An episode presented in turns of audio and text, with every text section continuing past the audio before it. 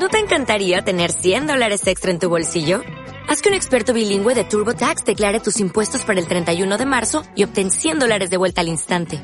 Porque no importa cuáles hayan sido tus logros del año pasado, TurboTax hace que cuenten. Obtén 100 dólares de vuelta y tus impuestos con 100% de precisión. Solo con Intuit TurboTax. Debes declarar para el 31 de marzo. Crédito solo aplicable al costo de la presentación federal con TurboTax Full Service. Oferta sujeta a cambios o cancelación en cualquier momento. Sus invitados son parte de una nación letrada y democrática en donde la conversación versa en torno a libros fundamentales. Radio Sol presenta La República de las Letras, la excusa perfecta para reflexionar acerca de lo que somos o lo que podemos ser. Conversan, comentan y sobre todo leen María Constanza Castro y Marcela Mercado.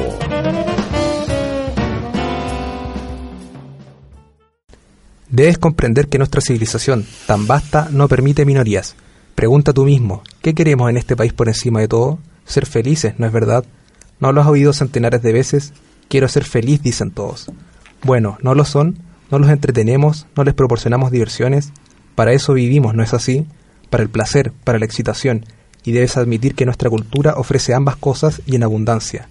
A la gente de color no le gusta el negrito sambo, quémalo los blancos se sienten incómodos con la cabaña del tío Tom, quémalo. Alguien escribió una obra acerca del tabaco y el cáncer pulmonar. Los fumadores están afligidos, quema la obra. Serenidad, Montag. Paz, Montag. Afuera los conflictos. Mejor aún, al incinerador. Los funerales son tristes y paganos, elimina los funerales. A los cinco minutos de morir, el hombre ya está en camino de la gran caldera. Incineradores abastecidos por helicópteros y distribuidos a todo lo largo del país. Diez minutos después de la muerte, el hombre es una motita de polvo oscuro. No aflijamos a los hombres con recuerdos. Que olviden. Quememos, quemémoslo todo. El fuego es brillante y limpio. El año 1950, Ray Bradbury, escritor norteamericano, escribió una serie de cuatro cuentos para la que fueron publicados por la revista Galaxy. El conjunto de cuentos llevaba el nombre de El Bombero se acerca un editor y le propone que junte estos cuentos y los conviertan en una novela pero que fundamentalmente tiene que cambiarle el nombre por eh, porque el título no decía mucho. Entonces, eh, Ray Bradbury, que estaba recién llegado a Los Ángeles, llama a la compañía de bomberos Los Ángeles y dice, ¿a qué temperatura arde el papel de los libros? Y el bombero le contesta, a 451 grados Fahrenheit. Muy buenas noches, nos encontramos en un nuevo episodio de La República de las Letras Antofagasta con eh, la tercera de las distopías fundamentales del siglo XX, escrito por Ray Bradbury, Fahrenheit 451. Nos encontramos con nuestra querida Leslie Prieto. Hola, buenas noches. Y nuestro oficial en distopía, Capitán Ridley, para los amigos, Francisco Javier Luco. Buenas noches. Ya, entonces vamos a partir eh, contándole eh, ¿De qué se trata eh, esta obra escrita en el año 1953 por Ray Bradbury? Siéntanse, y siéntanse libres de interrumpirme si lo encuentran apropiado. Faltaba más. Eh, bueno, como bien decía Marcela, una distopía nos cuenta la historia de Guy Montag, un bombero situado en una, en una sociedad bastante particular en la, cual, en la cual los bomberos no se dedican a apagar incendios, sino a generarlos, pero particularmente a quemar libros. Entonces estamos hablando de una sociedad en la cual la lectura, la literatura en realidad ha sido terminantemente prohibida y los eh, bomberos ejercen una suerte de rol de censor, de policía y se eh, abocan a, quemar los libros. Entonces Guy Montag un día eh, conoce a una pequeña llamada Clarice, Clarice, que le genera toda una serie de cuestionamientos existenciales respecto a su trabajo y respecto a su propia vida. Y entonces cuando el personaje comienza a eh, replantearse realmente su labor. Y eh, bueno, aquí es donde se genera un conflicto con otro de los personajes principales, que es Beatty, el capitán de los bomberos. Y eh, entonces aquí Guy monta que empieza a robar libros, digamos, porque eso, bueno, eso también está, estaba prohibido, por cierto, si está prohibida la lectura de, libros a los bomberos les estaba terminantemente prohibido también leer, leer los libros que leerlos y, y, robarlos, por supuesto. Y Guy Montag comete el error de robarse un par de libros, cuestión que es descubierta posteriormente por el capitán Capitán Y- Ridley No, eh, o Fabián. no, el capitán es Beatty. Piti. Beatty. Y em, bueno, en lo que podríamos considerar el clímax de la novela, se termina produciendo un altercado entre el protagonista y el capitán, que acaba en la muerte de- del personaje de Beatty. Y eh, bueno, en realidad la novela básicamente nos habla de la censura, de cómo sería esta catastrófica sociedad hipotética del futuro en la cual los libros están prohibidos. Y yo creo que finalmente es una reflexión sobre el valor de, lo, de la literatura eh, para el ser humano, a grandes rasgos. Bueno, hay que decir en primer Sí. lugar que estos bomberos no estaban para apagar incendios. No, desde estaban para provocarlos. Claro, desde que las casas se hicieron incombustibles, que fue uno de los avances, ahí donde nosotros vamos viendo los guiños de la al tema de la distopía, es que quedaron eh, en el aire sin su pega y desde ahí empezaron a provocar los incendios porque eran conocedores del fuego. Ya Eh, complementando un poquito a lo que a lo que señala Francisco, creo que, que es fundamental eh, poder hacer una contextualización. Esto es, eh, bueno, es, es creada en los años 50, ya, eh, posguerra, eh, muy reciente la quema de libros de- del periodo nazi. ¿ya? Y desde ahí no son, no son temas muy lejanos como lo vemos hoy en día, que es algo que también tenemos que considerar, ¿ya? Y eh, resumiendo esto, yo creo que, que tiene que ver con, con temas como otras distopías de qué es ser feliz. Mm.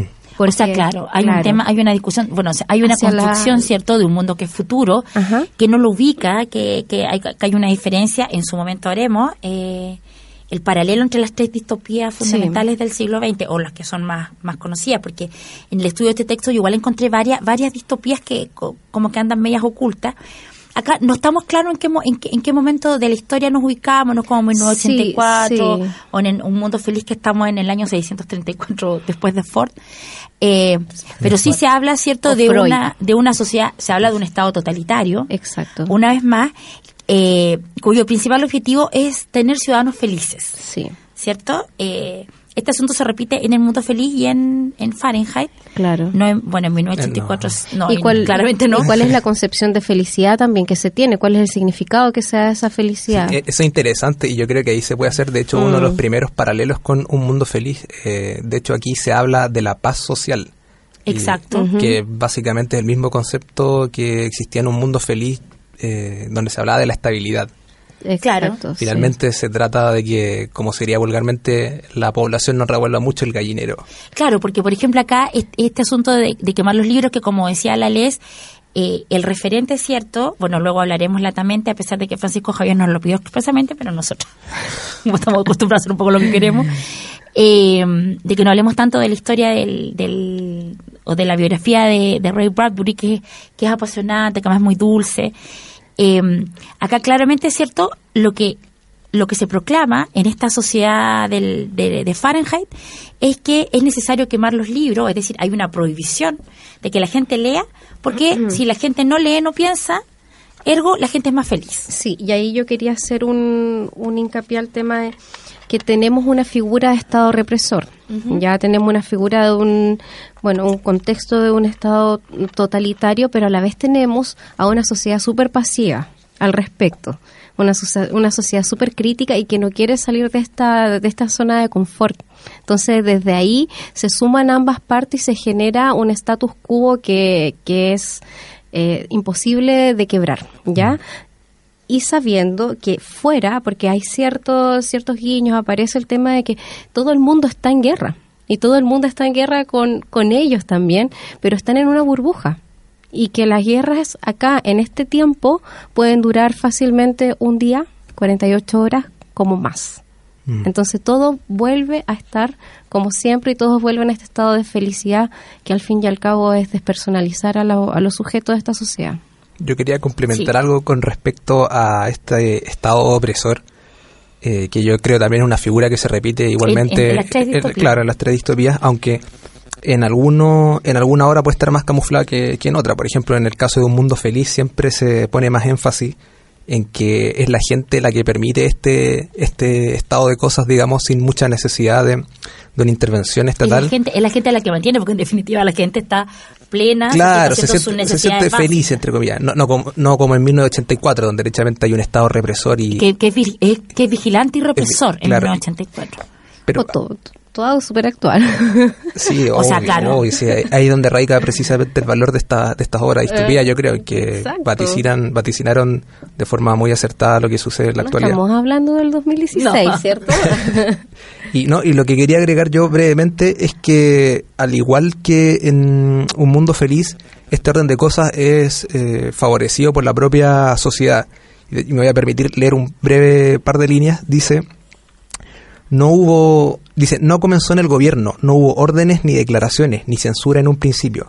La tecnología, la explotación en masa y la presión de las minorías provocó todo esto por suerte. Entonces aquí se nos cuenta básicamente que en algún momento la gente se aburrió de leer, no le interesó más leer y eso fue lo que favoreció este orden de y antes de ir al tema, porque ya nos toca, el capitán Vitti nos está haciendo señas ya. que, que, fue, en su momento fue el, interventor y también ha sido siempre el gran, hermano. Después le escogerá cuál, cuál le queda más. Eh, si hoy se prohibieran los libros, ¿a quién le afectaría? Vamos con el primer tema, Francisquito, Javier. un título bastante explicativo, Fight Fire with Fire de Metallica.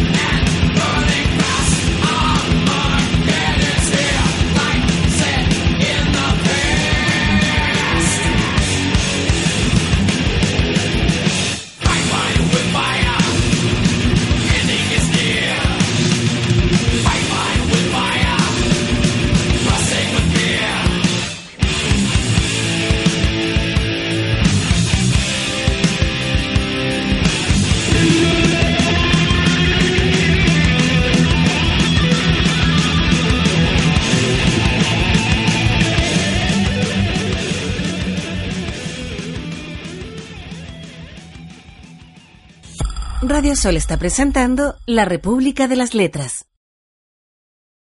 Recorrieron el resto del camino en silencio. El de Clarice era un silencio pensativo, el de Montag algo así como un silencio de puños apretados e incómodo desde el que lanzaba a la muchacha unas miradas acusadoras.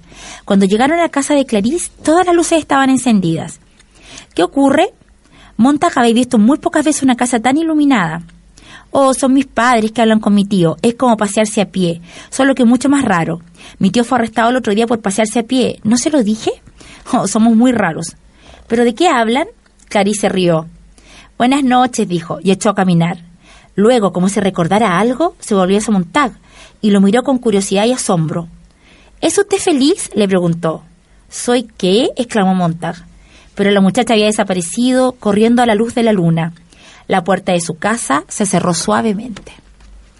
Fahrenheit 451, Ray Bradbury, República de las Letras.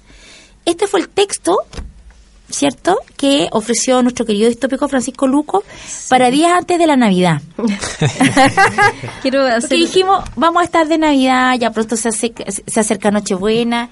¿Qué texto podemos hacer? al lado del ¿Haremos. ¿haremos canción de Navidad? No. No trajimos Buscaremos a Charles Dickens. nada. No, Mujercitas. Orgullo y prejuicio. Dijimos, hagamos, hagamos Fahrenheit. No, yo, yo tengo que desmentir eso y solamente aclarar que sugerí este libro porque obviamente teníamos que terminar lo que habíamos empezado antes de que se cerrara el año, así que me parecía apropiado hablar de Fahrenheit. ¿Te pareció que la Navidad era perfecta? La Navidad era perfecta de ser Fahrenheit. Pero una buena coincidencia. Sí. Sí. Eh, sí, sí. Eh, ¿Cuánta, hacer gente, un- cuánta, cuánta un- gente irá, irá, irá a regalar libros? Ojalá que muchos. Ah. Qué optimista. Claro. Yo creo que no muchos, pocos yo creo. Yo creo que en el estado de cosa actual... eh, Los plasma eso de que... Claro, que también aparecen Sí, aquí en la, en la- en la obra. novela.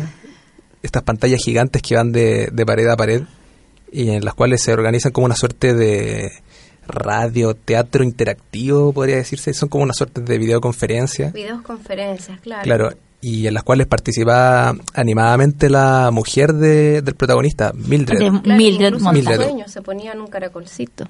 Una radio, una radio caracol. Una llamada. radio caracol. Claro, ¿qué, qué, a todo esto, ¿qué les parece ese personaje de Mildred?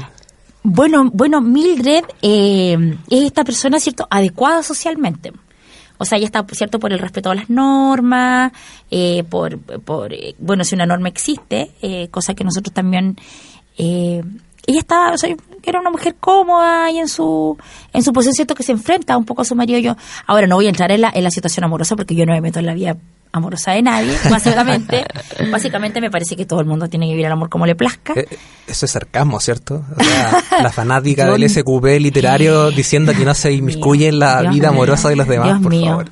Pero yo creo que, me es un retrato de lo que pasa actualmente. O sea, yo creo que están muy bien estructurados los personajes Sí. de esta de esta obra. Entonces, en ella se encarna todo lo que pasa, este incluso lo, lo que sucede eh, en posguerra, que es este desánimo, esta apatía, esta, este desinterés con todo lo actual, con todo lo que está, lo que está sucediendo. Incluso al comienzo, cómo se dio el personaje de, De de, Montag. era una persona también muy apática y muy desligada de todo lo que está sucediendo. Y después tuvo como un largo proceder, como casi un viaje del héroe, en el cual Una su- travesía. Sí, sí, en, el cual su, Sí. su desarrollo moral, su desarrollo, incluso la visión de mundo cambia abruptamente. Y él lo, lo señala en, en, al final o a lo largo de la, de la novela que, que siente que ha vivido años en este par de días. Y él logra abstraerse de, de esta quietud que muy bien representa su esposa con sus amigas. Sí, pero la esposa no es que esté al margen de lo que pasa, sino que hay una estructura, ¿cierto? Donde tú para cultivar este perfil de ciudadano ideal tomas una actitud pasiva frente al modelo, Claro. ¿cierto? Y, y ella entonces se adecua a eso. Y lo otro que quería decir que es muy interesante en el desarrollo en general que tiene Bradbury, yo he leído cuentos fundamentalmente de, eh, de Bradbury y un ensayo por ahí, eh, y es esta cual- cualidad moralizante que tienen los personajes que construye. Claro. ¿Cierto? Siem- siem- Siempre, hay una cosa... Pero más, a- más allá de decir lo que no se debe hacer, es un tema de, de cómo los personajes actúan frente a ciertas situaciones que son extremas o que te ponen en una disyuntiva moral. Claro. Es, es ahí donde, y también que se va un poquito eh, marcando la diferencia con otras distopías, lo que conversábamos anteriormente, que es esta profundidad moral y que los avances tecnológicos al fin y al cabo vienen siendo como un telón de fondo del viaje que tiene el personaje principal.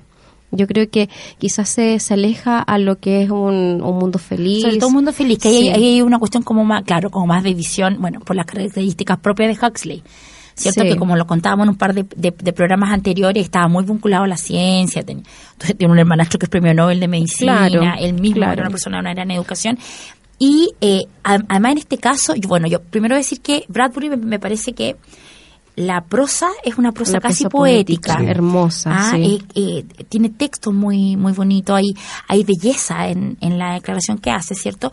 Hay un relato que yo yo siento que es más íntimo respecto de las otras dos distopías, eh, que es un poco más íntimo. El- la- a mí 1984 me voló la cabeza. Yo te, te contaba en el programa, Francisco, que eh, terminé media angustiada, o sea, de verdad hay una Sí, cosa que pasa eso terminé con estos libros, sí. En un mundo feliz, es cierto, hay es- hay más ironía, Claro, más es satírico, es una sátira, es una básicamente. sátira, ¿cierto? Eh, incluso también está, está considerada un poco una utopía, o sea, una utopía desde una ironía. Yo de- de- después leí, leí cosas, después que hicimos el programa, eh, porque está esta construcción, ¿cierto? Todo el mundo que básicamente es feliz. Y en esta cosa hay una cosa melancólica. O sea, yo, yo me encontré, lo que me produjo el libro fue melancolía. ¿Sabes lo que a mí me pasó al final cuando lo terminé de leer? Que me hizo me hizo recordar, así como se- a- en cuanto a, a emociones, eh, lo que me produjo Siddhartha.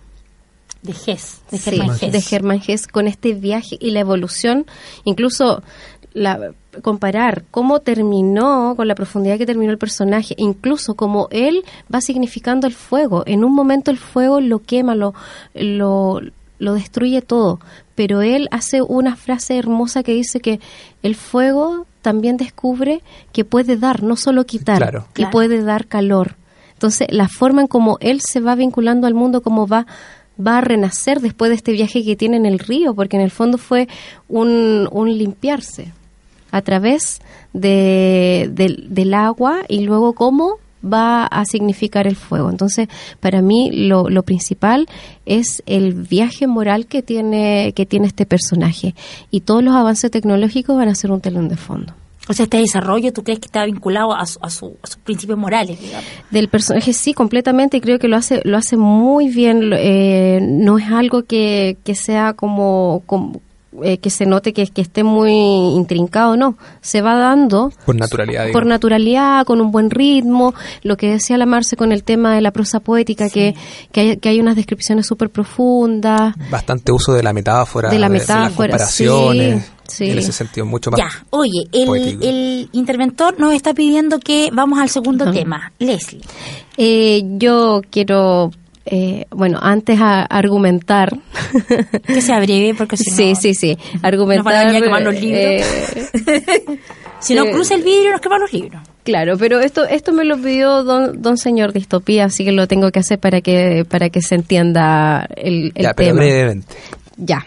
Eh, Radiohead, Karma Police, por la, la forma de, de, de luchar contra la autoridad y también porque todos hemos visto el video y si no lo han visto, Veanlo. ahí tienen, ahí tienen la imagen resumida del libro. Karma Police, Radiohead.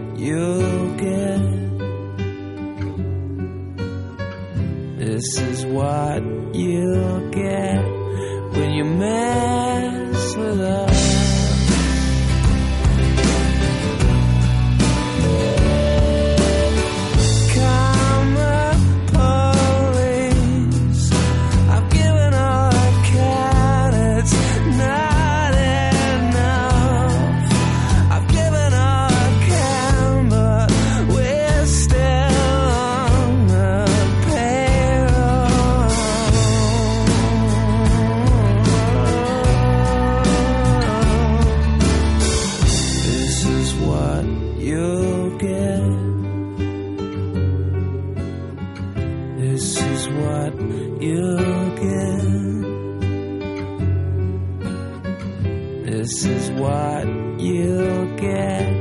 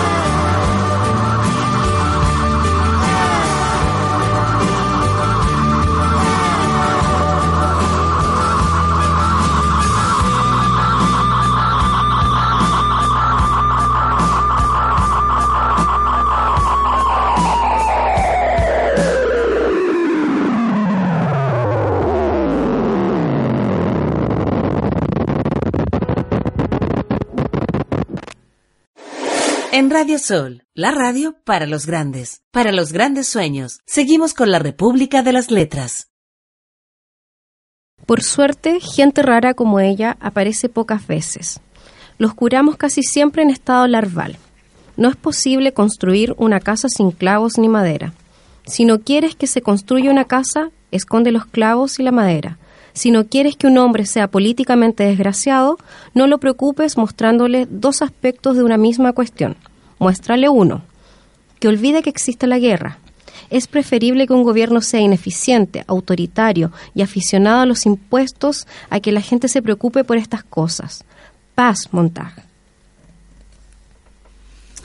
La República de las Letras, hoy en la noche nos visita Ray Bradbury, Fahrenheit 451, y nos encontramos en el tercer bloque donde eh, queremos hacer un saludo genérico, cariñoso, apretado de todo corazón, a todos quienes han hecho este año que sea posible este programa, partiendo por Eduardo Guyana, director de la Radio Sol, ¿cierto?, que nos acogió durante todo este tiempo, a la Escuela de Periodismo de la Universidad Católica del Norte, a nuestro, a nuestro querido capitán Viti, que también fue en su momento el gran hermano, y luego fue el, El interventor, interventor. Ricardo Reiter, eh, quien ya terminó de director del programa, él ahora va, bueno, terminada la temporada, va a, ir- va, va a ver quién se queda y quién se va, va a, tomar las Vamos a hacerlo. decisiones. Después puede ser el Capitán podamos, Nemo. Sí, las colas de mono volarán la próxima semana.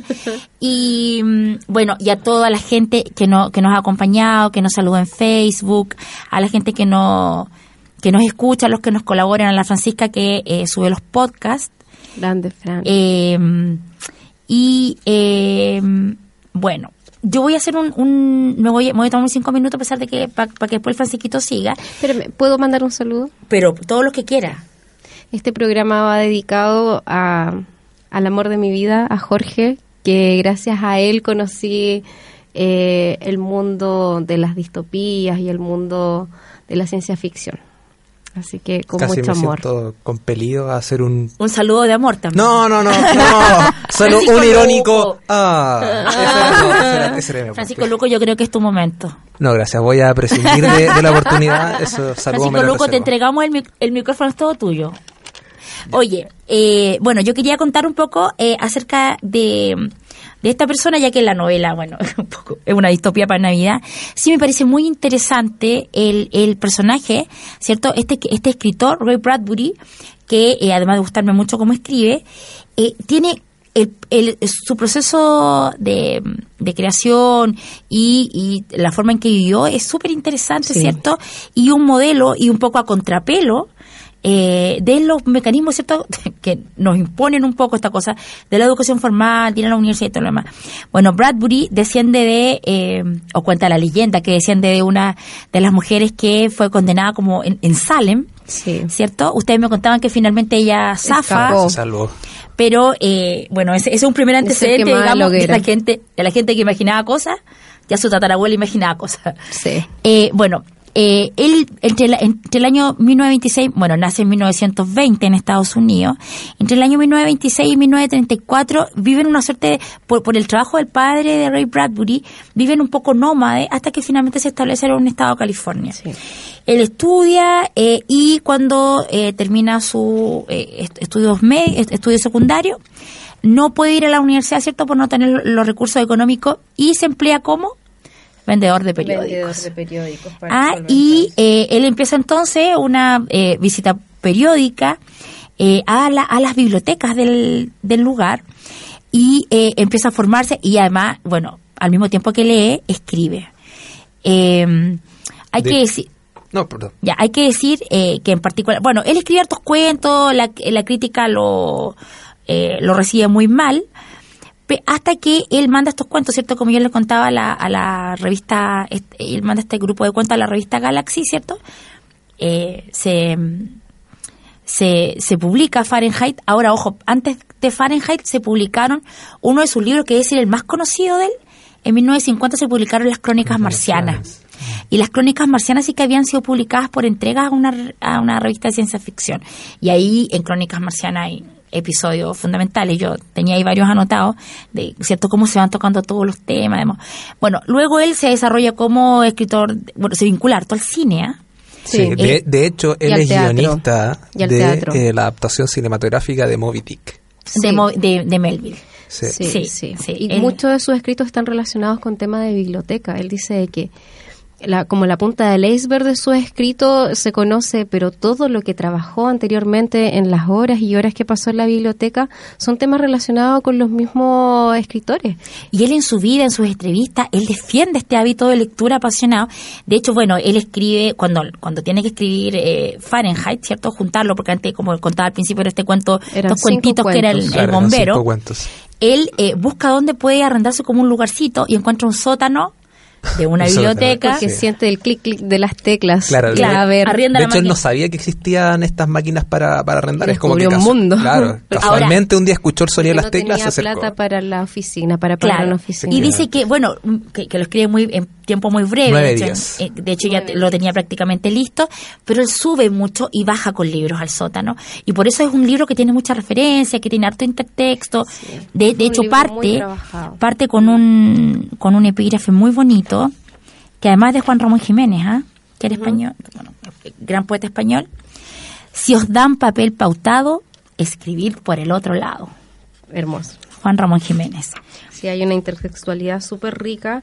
Y bueno, eh, uno de los, así como eh, ciertas cositas que le pasó en su vida, tenemos que a los 28 años bajó el decano de la universidad donde estaba y vio a este hombre que había pasado toda su vida en la biblioteca y lo, lo dio por Graduado por de la graduado biblioteca, de la biblioteca, con birrete, con diploma Con y toga todo. y todo el show. Sí, sí. Bueno, este tremendo autor, ¿cierto? Es considerado un autor de ciencia ficción, aun cuando él se consideraba más vinculado a la fantasía. De hecho, Sí. él fue, fue mago, fue bien aficionado a la magia.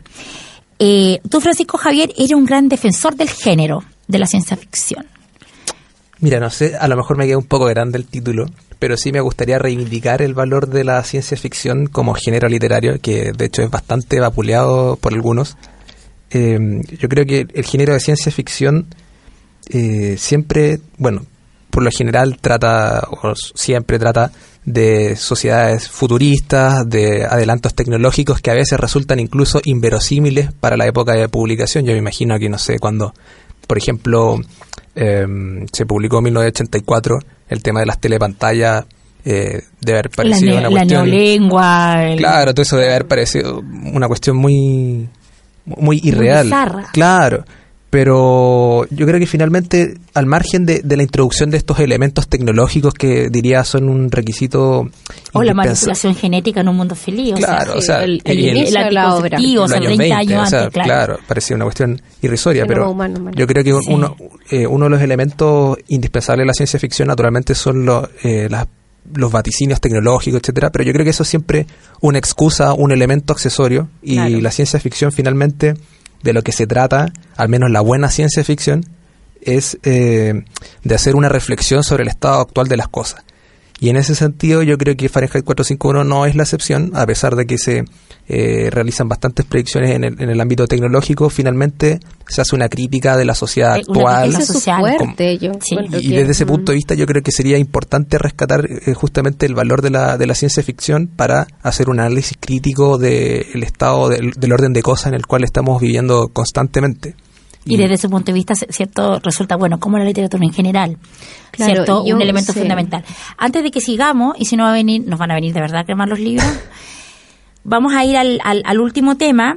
Eh, había, hay una cosa que me llamó la atención mucho. eh, eh, Bradbury, Bradbury, eh, estuvo muy tocado por eh, la quema de libros en el de parte de Hitler, estas quemas ocultas que habían en, en Rusia, también por la persecución que hace McCarthy, ¿cierto? De, lo- del- del- de los comunistas en su momento en Estados Sí, Unidos. de hecho también lo cita que puede ser lo que pasa en este en esta novela es algo que completamente se puede llevar a cabo por el gobierno. Pero, o sea, ha sido llevado a cabo en Claro. Chile. Sí, sí. En y Chile. lo dice en- explícitamente. O sea, en Chile, luego del golpe militar, hubo quema de libros. Exacto. Entonces, yo quiero manifestar, ¿cierto? Es por todos conocido, mi amor profundo y total por los libros, por la literatura. Bueno, Bradbury decía que cuando se quema un libro, no se quema un libro, se quema el autor. Y Mm. yo creo que Bradbury es absolutamente adorable y nos viene a dar el mensaje de paz en esta época. Y amor. De que todo lo que Na, na, necesitamos na, na. es amor. All You Need Is Love de The Beatles.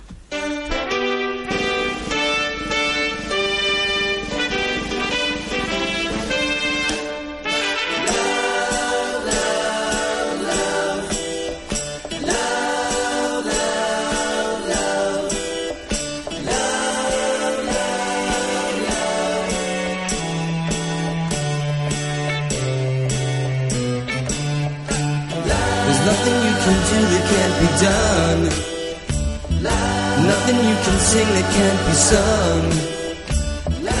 Nothing you can say, but you can learn how to play the game. It's easy. There's nothing you can make that can't be made. No one you can save that can't be saved. Nothing you can do, but you can learn how to be in time. It's easy.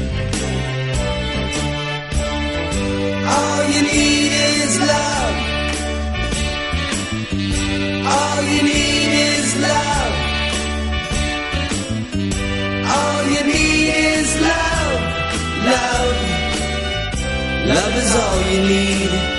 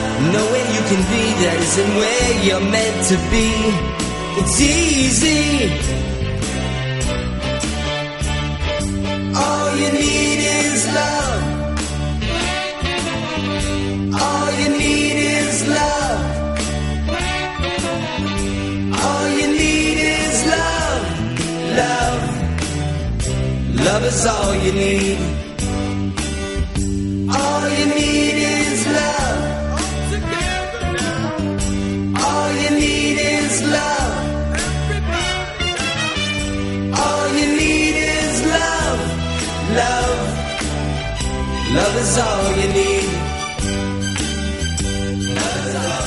Love is all you need. Love is all you need. Love is all you need. Love is all you need. Love is all you need. Love is all you need. Love is all you need. Love is all.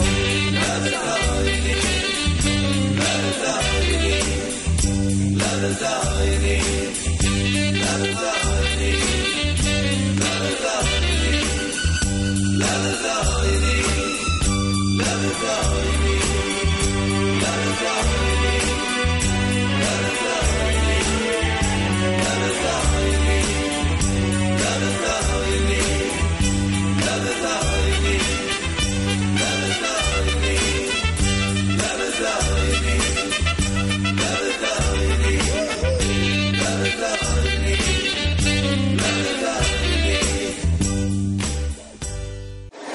En Radio Sol, la radio para los grandes, para los grandes sueños. Seguimos con la República de las Letras.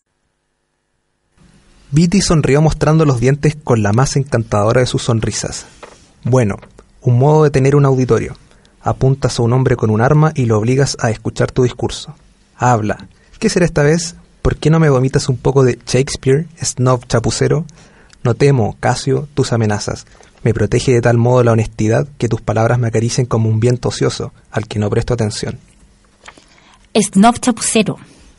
Fahrenheit 451, la República de la Letra Antofagasta, Ray Bradbury nos visitan esta noche prenavideña. Y ya estamos en el último bloque. Chiquillos, me gustaría en este, bueno, en este libro que, bueno, eh, eh, hemos contado así como bien, como bien eh, básico, ¿cierto? Que No da para más el tiempo, así que... Claro, y, y, o sea, y, que, y que hemos querido comentarle el diente en algunos elementos que nosotros encontramos importantes, como el mismo Roy Bradbury. Léanlo, por favor. Sí, es solo decir pero eso. eh, tú, tú, Francisquito, tenías un buen punto ahí con el tema este de, de un poco, de un poco la, eh, la descripción. ¿Cómo son los lectores en, en esta, en esta, en esta sociedad distópica? Sí, o sea, yo, yo creo que acá Ray Bradbury hace una reflexión bien interesante. Eh, a mí, yo creo que yo creo que muchos lectores a lo largo de su vida quizás en algún momento se han sentido una suerte de depositarios de una verdad incuestionable, de alguna suerte de conocimiento superior, pero yo creo que Bradbury también se permite hacer una reflexión al respecto y bajarlo, aterrizarlo un poco, de hecho, eh, como se graficaba bastante bien en esta cita que, Sí. que acabo de leer. Y en este sentido, quizá enseña que los libros, bueno, primero dejo abierta, después les daré mi opinión, pero me gustaría saber ustedes qué opinan eh, en cuanto al significado de los libros y el valor que representan para la sociedad, para el individuo. Mm, bueno, en general, Sí, en general. Yo creo que, que muy bien lo grafica la última parte de, de la novela, cuando uno de los valores principales es decir que nosotros, bueno, somos lo que leemos, pero eh, nuestro, nuestro cuerpo y lo que somos es solamente la portada del libro y lo importante es lo que va adentro. Y que nosotros no somos lo fundamental, sino que la idea es transmitir nuestro conocimiento, hacer que esto sea eterno. Entonces, como muy bien lo, lo entendieron estos literatos que están al costado del camino, se dan cuenta que ellos se tienen que cuidar, como los hombres libros. Claro, porque son unos hombres que son muy importantes para la sociedad en general, no por, por lo que ellos son y un tema de, de ego y de construcción de ego, sino más bien por lo que conocen y pueden ser útiles a la sociedad. Y yo creo que desde ahí es fundamental entender que, que el, el construirse no es un tema simplemente para arrimar conocimientos dentro de uno, sino Sí, más bien, compartirlo y- y sino más bien valor, generar claro. y es lo que hacía también este eh, no sé si me recuerdan el, el mentor de de Montag claro él muy bien lo decía hay tres momentos que se perdieron en esta sociedad actual. Una donde falta calidad de información. La información que se entrega no tiene calidad. Dos nos falta tiempo de ocio, pero ocio bien entendido, en el cual podamos digerir esta información y poder sacar al respecto nuestras propias conclusiones. Vale ser Y- una suerte de tiempo de reflexión. que Exacto. Y tres, aplicar la información y generar cambios desde ahí. Y esto, escrito en los años 50, perfectamente api- aplicable al 2016. Entonces, es lo que nos pasa. Yo creo que, primero que todo, el libro ha perdido su calidad de elemento de placer en la sociedad actual. Yo pienso que eh, el, el primer elemento por el que uno llega a la lectura eh, no, es, no, es, no es algo utilidad, sino que justamente porque es algo tremendamente inútil. O sea, cuando eh, el mismo Bradbury, ¿cierto?, en, eh, contaba que él empezó a leer a los tres A los años. tres años. Entonces, eh, cuando tú partís leyendo a los tres años, a los cuatro, a los cinco, y pensáis en el primer libro que leíste, eh, efectivamente toda la utilidad que tenía era el hecho de meterte un mundo y ser uno un poco otro y tener el placer de ser el cómplice del protagonista o el antagonista del mismo protagonista. Vincularse con la fantasía. Vincularse con la fantasía. Eh, y yo creo que eso se ha perdido. O sea, del un poco un poco lo que decía Wilde, o sea, el que el arte no tiene utilidad. Y efectivamente en los libros, ¿cierto? Te- Tenemos los ensayos, ¿cierto? Y todo lo demás, pero eh, la literatura en sí misma eh, no debiera tener una una utilidad un- mayor que saber. Ahora, yo creo que efectivamente, a pesar de que a mí me gusta mucho Bradbury y me gusta su prosa, pero yo creo que incluso en esta distopía se quedó corto. O sea, yo creo que eh, yo soy bien pesimista al respecto. Yo creo que si hoy quemaran los libros a nadie le importaría mucho. La gente diría, ay, pero loco, si hoy ya está todo en la red, leen PDF. O sea, y, y yo eso lo encuentro tremendo. Encuentro que acariciar un libro o leer un libro. Eh, yo, y yo encuentro que eso incluso está fuera de la libertad personal, fíjate. Pero yo encuentro que debiera Mm. ser, o sea, uno está impelido a mostrar, a fomentar los libros, a enamorarse. Hoy en día, cuando tú, por ejemplo, acá en, en Antofagasta se hacen ferias que son muy exitosas, la misma Filsic, eh, la gente va y la gente sale cargada de muchos libros. Porque hoy en día, lamentablemente, el libro significa, eh, ha, ha tenido que llegar la categoría estatus, cuando pasa a ser nada más que un objeto de consumo. Y cuando tú vayas a la librería, los mejores libros son muy baratos. De hecho, ta- también es muy común que algunos personajes eh, tiendan a comprar libros casi por metros cuadrados, entonces decoran sus casas con bibliotecas que jamás son leídas. Que, No, no, claro. pero, pero yo te digo ahí un poco, no sé, hacerle la- el cuestionamiento. No hemos eh, simbólicamente quemado muchos libros y mucha literatura con el estilo de vida que llevamos hoy en día, por ejemplo, que todo sea eh, reducido, resúmenes, eh, que sea una forma de acercarse a la literatura, como tú bien dices, Marce, perdiendo un poco el proceso del disfrute, porque al fin y al cabo el disfrute y el ocio bien entendido es lo que te va a llevar a algo bien consolidado. Entonces, yo creo que actualmente estamos haciendo un poco el quemar los conocimientos por el estilo de vida que estamos llevando. No estamos tan lejos de aquello. Claro, y además, ahora yo encuentro que... Eh, Con los impuestos también. O sea, cuando tú, cuando tú te encontrás que a tu hijo le dan la odisea, yo, yo le- y le llevé la odisea a mi hijo y no le servía esa porque era, un- era una Mm. odisea escolar. Entonces, por supuesto, yo fui, me O tiré sea, al muelle, me tiré al muelle con cuarto del piedrecita en los bolsillos de él, salí, me fui mojada a cobrar. Porque, ¿cómo se te puede llegar a ocurrir eso? Mi hijo empezó a leer y cuando ya la mitad me dijo, esta odisea no me sirve. Porque le sirvió una que tenía 20 páginas y donde ahí no hay texto. O sea, eso no es la odisea. Cuando, te- cuando hay Quijote para... Entonces, tú, ahí tú no entendís nada. ¿Y para qué? ¿Para qué meterle la literatura por los ojos a los niños si tiene que ser un acercamiento más natural y tiene que ser una búsqueda también? Sí. Tiene que ser un disfrute, un goce. De hecho, ahí se puede hacer todo un cuestionamiento respecto a la metodología en virtud de la cual se evalúan la- las compresiones de lectura hoy en día en los colegios. O sea, yo creo que no hay forma más efectiva de que un niño termine odiando la lectura que a través del tipo de pruebas que se hacen hoy en Por día. supuesto. Ya, o el tipo de libros que le dan por leer. Yo me voy a, me voy a, me voy a resguardar los nombres, pero la, la de verdad, o sea, ponte tú, mi hijo, mi hijo leyó Hess, a Hermann Hess, que yo lo encuentro relativamente complejo, mi hijo que es matemático, leyó Siddhartha y leyó Demian, y después leyó, no sé, uno raro, y me decía, no me pueden hacer esto, no puedo pasar de leer a Hess a leer este esperpento, o sea, entonces, o sea, lo melodramático parece viene de no, sí, viene en la es genético, sí. sí, Estilo sí, de sí. crianza, Y eso que no conoces a mi hijo menor. Te lo presentaré. Yo creo que eh, lo que nos deja, y acá vamos a entrar a una cuestión súper personal, que es la moral, es que eh, padres lectores, padres que disfruten con la lectura, no hay vuelta. Los cabros chicos aprenden por imitación. y que yo creo que la mejor manera de llegar a un libro es disfrutándolo. Sí, y es lo que deja al fin y al cabo. cuando los que tengan la oportunidad de Estados Unidos pueden ir a visitar la tumba de este hombre extraordinario que fue Ray Bradbury, cuyo epitafio señala a que yace Ray Bradbury, autor de Fahrenheit 451. Pedido por él. Chicos, ha sido un gusto, nos seguiremos viendo eternamente. Mientras, mientras haya libros, la República resistirá. Muy buenas noches. Buenas noches, gracias. Buenas noches. El libro, el más claro representante de la cultura y del ser humano. El libro, generador de conocimiento. El libro, la excusa para compartir, reflexionar y sobre todo leer. Fue La República de las Letras por Radio Sol. No olvides traer tu libro.